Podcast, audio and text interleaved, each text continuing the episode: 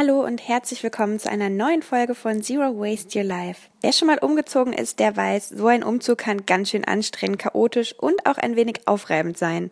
Nachdem mein Umzug am Donnerstag für mich ziemlich gut lief und ich danach einfach super fertig war, aber auch sehr glücklich, möchte ich euch heute meine Tipps an die Hand geben, wie ihr Stress und vor allem möglichst abfallfrei umziehen könnt. Tipp Nummer eins ist, beginne rechtzeitig mit der Planung. Fange bitte nicht erst am Umzugstag selbst an mit dem Packen. Ich bin ohnehin ein sehr ordentlicher, sortierter Mensch. Das heißt, mein Packen dauert, glaube ich, tendenziell etwas weniger lange, als wäre ich ein super chaotischer Mensch und wollte nun erst alles in Ordnung bringen. Trotzdem habe ich schon ein paar Wochen vorher damit angefangen, meine Schränke und Schubladen durchzusortieren, sodass ich dann beim tatsächlichen Packen der Kartons nicht mehr lange Zeit damit verlieren musste. Tatsächlich habe ich dann beim Packen dank der Fragen von Mary Kondo, Do I really need this and does it spark joy, nochmal einiges aussortieren können, das ich anschließend verschiedenen Organisationen in der Umgebung gespendet habe. Wo kommen die ganzen Sachen rein, die wir einpacken? Jawohl, in Kartons. Tipp Nummer zwei ist deshalb, kauf oder tausche deine Umzugskartons secondhand, anstatt sie neu zu kaufen. Auch Umzugskartons verbrauchen Ressourcen, denn sie werden aus Holz und verschiedenen Chemikalien hergestellt, je nachdem, welche man kauft. Und Umzugskartons braucht man für gewöhnlich nur für eine kurze Zeit und danach stehen sie ewig wieder irgendwo rum. Ich habe darum einfach auf meiner Facebook-Timeline herumgefragt und konnte schließlich Umzugskartons von einer ehemaligen Kommilitonin abholen. Ich habe mich dafür mit Kinderbüchern für ihren Sohn, die ich aussortiert hatte, revanchiert und finde, das ist ein ziemlich guter Deal. Weil die Kartons nicht gereicht hätten, habe ich außerdem auf eBay Kleinanzeigen geguckt und konnte für ganz kleines Geld eine zweite Ladung Kartons, die noch wie neu waren, aus der Nachbarschaft abholen. Damit du nicht durcheinander kommst mit den unterschiedlichen Beschriftungen der Kartons, denn für gewöhnlich haben ja auch die Leute, die vor dir umgezogen sind, die Kartons schon beschriftet, habe ich für für mich herausgefunden, dass es super gut funktioniert, mich für eine einzige Stiftfarbe zu entscheiden und ein Symbol dazu zu schreiben, damit dann auch jeder der Umzugshelfer weiß, welche Beschriftung denn meine ist. Apropos Umzugshelfer, sie sind Gold wert. Tipp Nummer drei,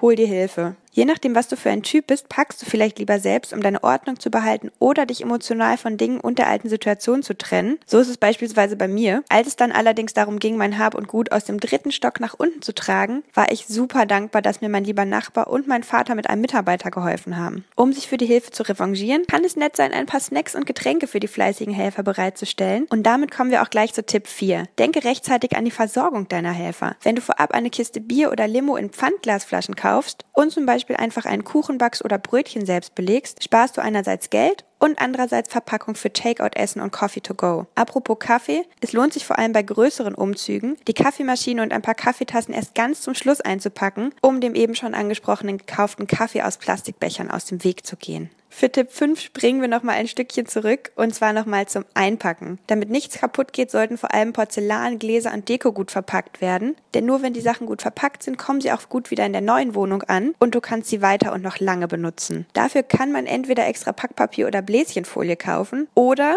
die nachhaltige Variante wählen und die Nachbarn vorab fragen, ob sie dir ihre alten Zeitungen schenken, die sonst ohnehin einfach im Müll landen würden. So bekommt die Zeitung eine weitere Verwendung. Eine Möglichkeit, Papierverpackung noch weiter zu sparen, ist gemischtes Packen. Die kleine Ordnungsneurotikerin in mir macht es zwar ein bisschen fertig, aber es ist hocheffektiv. Man kann zerbrechliche Dinge aus der Küche oder Deko aus dem Wohnzimmer nämlich prima in Kleidungsstücke aus dem Kleiderschrank einpacken. Und last but not least, der allerwichtigste Tipp, verlier deine gute Laune beim Umzug nicht. Auch wenn es zwischendurch mal stressig ist und du denkst, puh, ich will nicht mehr, warum mache ich das alles? Erinnere dich daran, dass der Umzug es auf jeden Fall wert sein wird und dass du dort, wo du hinziehst, ganz viele wundervolle neue Erfahrungen sammeln wirst. Und außerdem vergiss das Dankeschön an deine Helfer nicht. An der Stelle vielen Dank für eure Hilfe. So, jetzt interessiert mich natürlich, wie war das bei eurem letzten Umzug? War es chaotisch? War es super organisiert und ihr wart in zwei Stunden mit allem fertig? Wenn das der Fall war, verratet mir den Tipp für meinen Umzug nach Berlin bitte. Und ja, das war's für heute von mir. Ich wünsche euch einen wundervollen Tag.